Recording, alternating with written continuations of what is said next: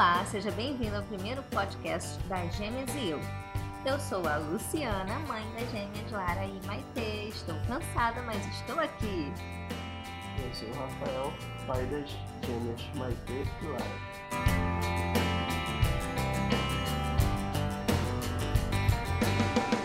Nós vamos falar um pouquinho sobre nossa experiência como pais de gêmeos, só para vocês conhecerem um pouquinho de quem vai falar com vocês toda semana. Quero falar um pouquinho também sobre o nosso projeto das Gêmeas e eu, porque surgiu, qual foi a nossa motivação. Nossa motivação em criar o canal do YouTube foi justamente por falta de informação relacionada a esse mundo gemelar falta de informação técnica mesmo, porque eu como grávida de gêmeo, eu comecei a pesquisar um monte de coisa e não achava muita informação, as informações eram muito truncadas. Eu estava dando uma lida que o número de gestações genilares são muito grande, duplicaram, né? Em um período muito pequeno de tempo. A informação é muito pouca. Esse mundo está aumentando e a gente tem pouca informação. Aí eu comecei a compilar uma série de coisas e resolvi trazer esse conhecimento que eu adquiri ao longo desse tempo, da gestação, da amamentação e agora da introdução alimentar, para outras pessoas pessoas, né? Difundir o conhecimento que eu adquiri. A ideia do Rafael que me deu e aí eu comprei a ideia e vamos ver. Espero poder ajudar todo mundo. Espero que esse canal aí sirva de uma troca interessante entre nós.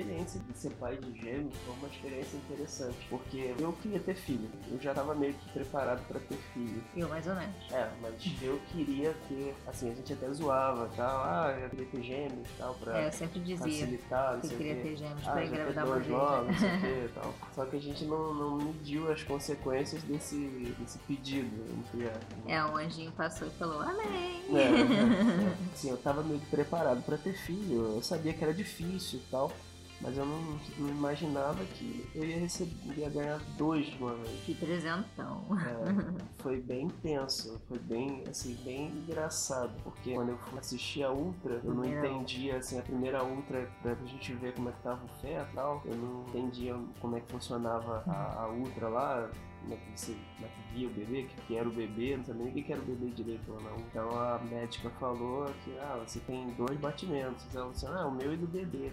Ela falou, não, são dois, Ela- é, ela- dois fetos. Mas né? antes ela começou a fazer um monte de floreio. Ah, você tem caso de gêmeos É, na na família? família. Primeira gestação, fez tratamento, não sei o quê. Fez um monte de perguntas. É. Eu já comecei a ficar assim. Eu nem maldei, É. nem maldei. É, nem eu. Fui tranquila, assim, porque a ficha da gestação acho que cai só na, nessa hora, né? Eu tava ali embasbacado porque eu queria ter filho, então o pai bobão ali tava. Filmando. Não tava nem aí, tava nem aí. Se viesse é lucro. Não tem esse negócio ah, de querer menino, menina, ah, saber o que é, saber se tem um, se tem dois. Tava lá assim, vislumbrando, vislumbrando ali o meu fruto ali, o meu, meu DNA aí, o meu sangue, aquela coisinha que saiu de mim, que foi uma mistura minha e dela. É um negócio muito interessante, muito legal.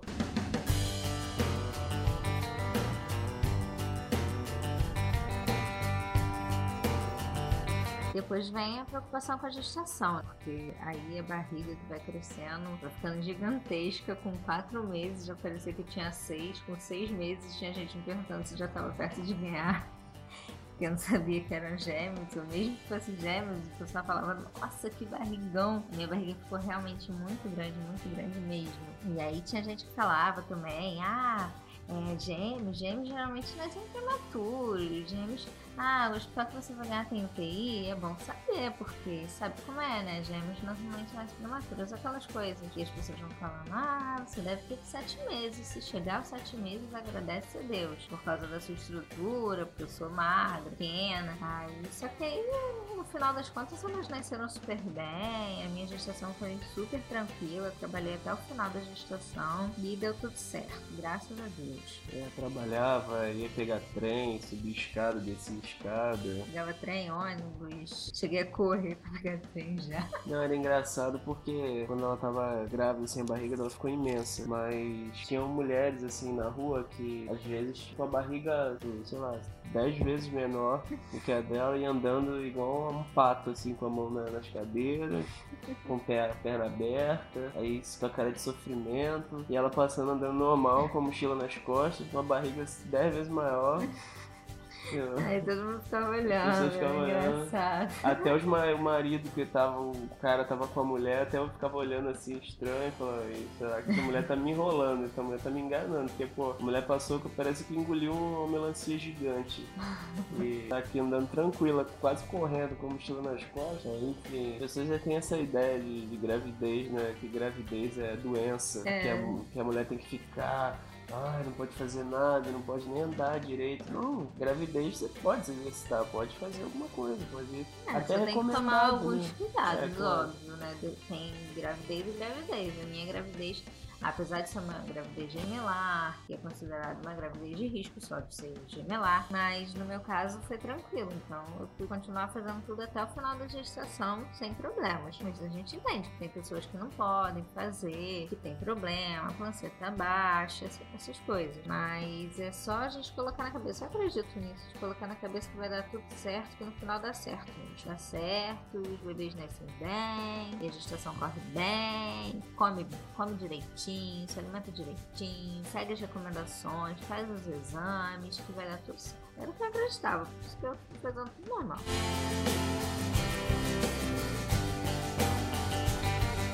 No dia, no, um dia antes delas nascerem, a gente foi fazer uma ultra, a última ultra na cidade vizinha aqui. A gente estava sem carro, até um amigo meu me deu carona na ida, só que na volta a gente voltou de ônibus. E essa clínica do plano de saúde era no morro. E era uma caminhada longa até o ponto de ônibus. A gente foi, desceu o morro, era um morro imenso, depois tinha que subir passarela e descer passarela e andar, andar, andar, andar, andar. E ficar em pé, esperando. É, ficar em pé esperando o ônibus. Eu lembro naquele dia a gente passou até numa loja de música, não foi? Foi. Passou numa loja de música, ela ficou lá um tempão. Eu fiquei lá namorando os instrumentos, eu sou músico, né? Fiquei lá namorando os instrumentos, não sei o quê. E em pé, cansada, doida pra sentar. É, enfim. Eu não tinha nem lugar pra sentar. Enfim, aí a gente foi pra casa, né? A gente Barriga pesada. Isso. E aí ela senti, sentiu e quando ela foi fazer xixi, sentiu que. Isso à noite, né? Tinha é. passado bastante Isso, tempo, é. a gente foi ao mercado ainda, nós voltamos, Isso. tava chovendo pra caramba. Nossa, aquele dia lembro perfeitamente. Aí sentiu que tinha saído alguma coisa, um tampão da, da paradinha lá da. Como é que é o nome? Da bolsa. Da bolsa, né?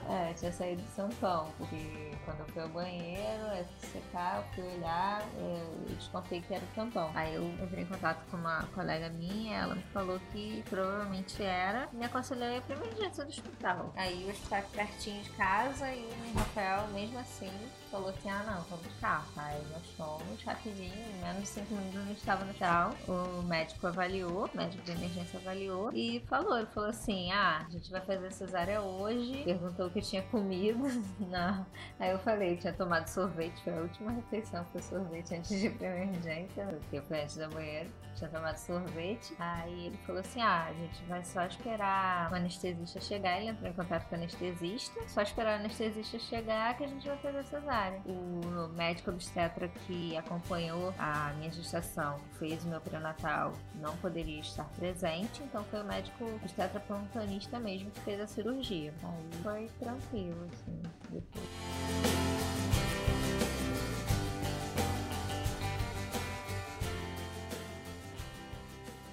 Fiquei assim, meio sem, sem, sem acreditar. Falei, caramba, assim do nada, tipo, a gente não tava preparado. Claro, a gente já tinha separado já, já tinha arrumado a bolsa, e tal. Tudo. Já sabia mais ou menos, já tava mais ou menos na época de nascer, então a gente já tava esperando. Mas foi, foi bem surpresa mesmo. É, tanto é que eu fiquei assim. Foi bom, eu falo até hoje que foi bom porque não deu tempo pra ficar nervosa.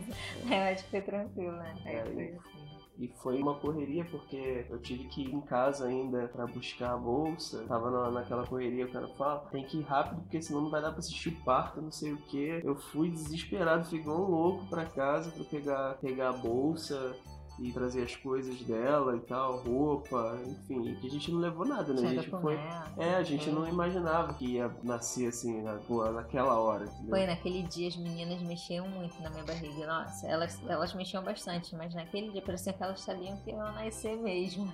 Né? Tanto é que elas iam nascer, né? É. Nasceram porque tinham que nascer naquele dia. Então elas mexiam muito, muito, muito, muito. Eu lembro das bebês mexendo na minha barriga até hoje, eu ainda lembro, assim. Engraçado, né? Mas eu lembro. Aí eu fiquei com medo de, dele, chegar, dele não chegar a tempo, porque como tinha muita coisa pra ver, fazer, eu fiquei com medo. Aí quando foram me pegar e levar pro centro cirúrgico, eu falei assim, meu marido chegou. Depois eu vi, ele já tava lá, já para montar. Aí uma coisa que eu não gostei no, na hora do, do parto, assim, na hora do parto, pós-parto, né, lá no hospital que eu tive de bebê, foi que tinha berçário. Na verdade, eu não tinha maldado muito essa questão de berçário, mas depois eu percebi que não é legal. Se você for ter os seus bebês, tenta ver um hospital que não tenha berçário, que seja alojamento conjunto só. Porque, poxa, eu demorei 12 horas para poder ter contato com os bebês, entendeu? Eu só as vi no centro cirúrgico, depois, só 12 horas depois, elas foram chegar lá no parque. Conseguiram para mim 12 horas depois, porque como foi cesárea de emergência, não foi agendada, tinha que esperar vagar o quarto para eu poder ir da RPA. E as bebês não poderiam ser levadas lá na RPA. Então, eu estava preocupada por causa do estímulo, né, de, de sucção para descida do leite, porque eu sempre dizia que ia amamentar as minhas bebês e tudo. E com certeza, né, nessas 12 horas elas receberam fórmula. Um pouquinho depois também, que demorou a descida do colostro, mas graças a Deus elas nem bebiam, elas né? não gostavam elas muito, não. É, eu achei engraçado que mesmo no hospital elas não aceitavam bem a mamadeira com a, com a fórmula. Elas não, não, elas não gostavam. Era até bom, porque do jeito que chegava, voltava, assim, praticamente, né? É. Praticamente voltava. E aí a gente colocava no peito para poder estimular a descida do colostro. E eu, em casa, depois da alta, nós, nós ficamos 36 horas, nem ficamos 48 horas no tal. Foi bem rápido a internação. Aí quando chegamos, eu usei bomba, aquela bomba manual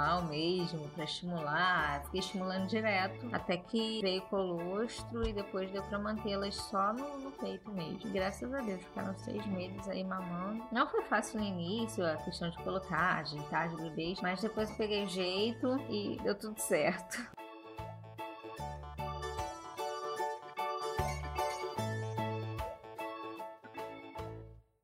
Pessoas dizem que é difícil amamentar, que é impossível amamentar gêmeos, enfim. Mas a gente, eu tive aqui um caso ao vivo, em cores, um caso real de amamentação de gêmeos integral, amamentação exclusiva. Então, se alguém disser para você que não dá, que é impossível e tal, não acredita. Se você quiser, se você tiver determinada, não vai ter nada nem ninguém que vai, dizer, vai poder dizer para você que é impossível você amamentar seus bebês. Não, e o chato é que todo mundo, né, vai falar assim, ah, mas sério, você vai ter leite? É pediatra, vai sustentar, pediatra, amigo, amigo, colega, não sei o que, todo mundo. Então tem que trabalhar muito essa questão da mente, da vontade. Graças a Deus o Rafael sempre me apoiou, porque era muita gente desapoiando para eu também, que com certeza ia fraquejar. Às vezes batia uma desesperança assim, ele ia me ajudar. E o grupo também, né? O grupo falando de amamentação gemelar também. Meninas ajudaram bastante.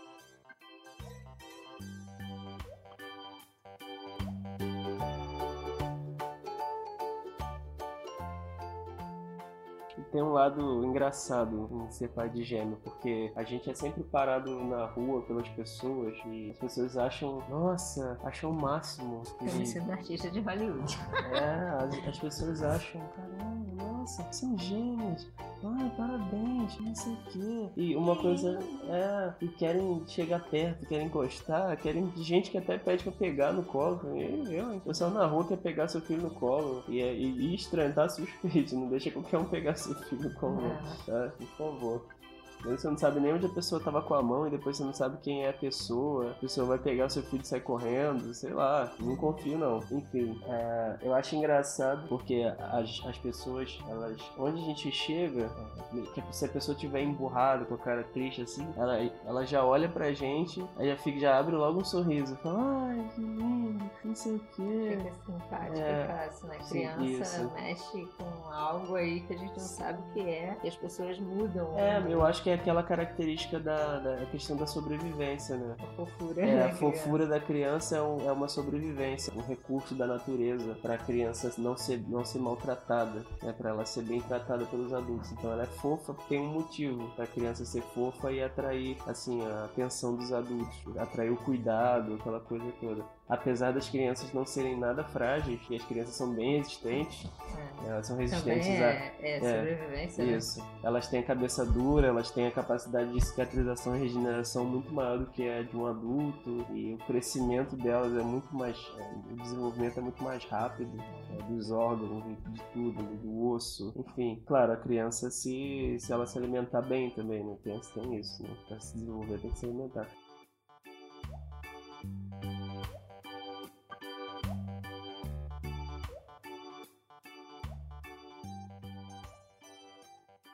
Mas é, eu acho engraçado porque às vezes a pessoa, ela tá. A pessoa que nem, nem olha para você assim direito. eu vou num lugar, aí tem gente que nem olha pra minha cara. Mas aí quando eu vou com uma das bebês, ou quando a gente tá junto, ou às vezes eu vou com as duas também, sozinho, aí fica aquela pessoa, nossa, vira outra pessoa. Parece minha amiga de infância, sabe? Nossa, aí quer pegar no bebê, quer não sei o que, ai que lindo, não sei o que. E quando a gente vai ser as bebês pergunta, né? É, cadê as bebês? É os lugares que já conhecem a gente ah, cadê os bebês? No comércio próximo de casa e tal, as pessoas sempre perguntam. É.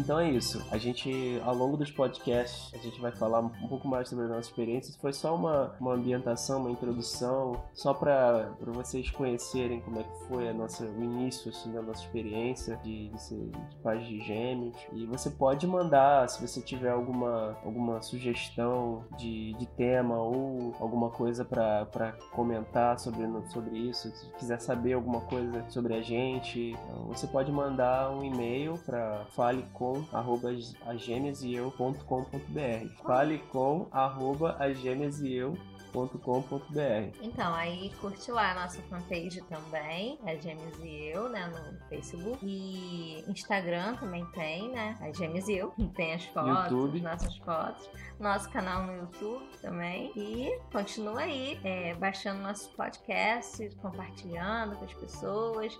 Esse foi só o piloto, é o primeiro de muitos, uma série aí que nós esperamos que possa trazer enriquecimento aí no tua vida. Tchau pra todo mundo. Bye bye.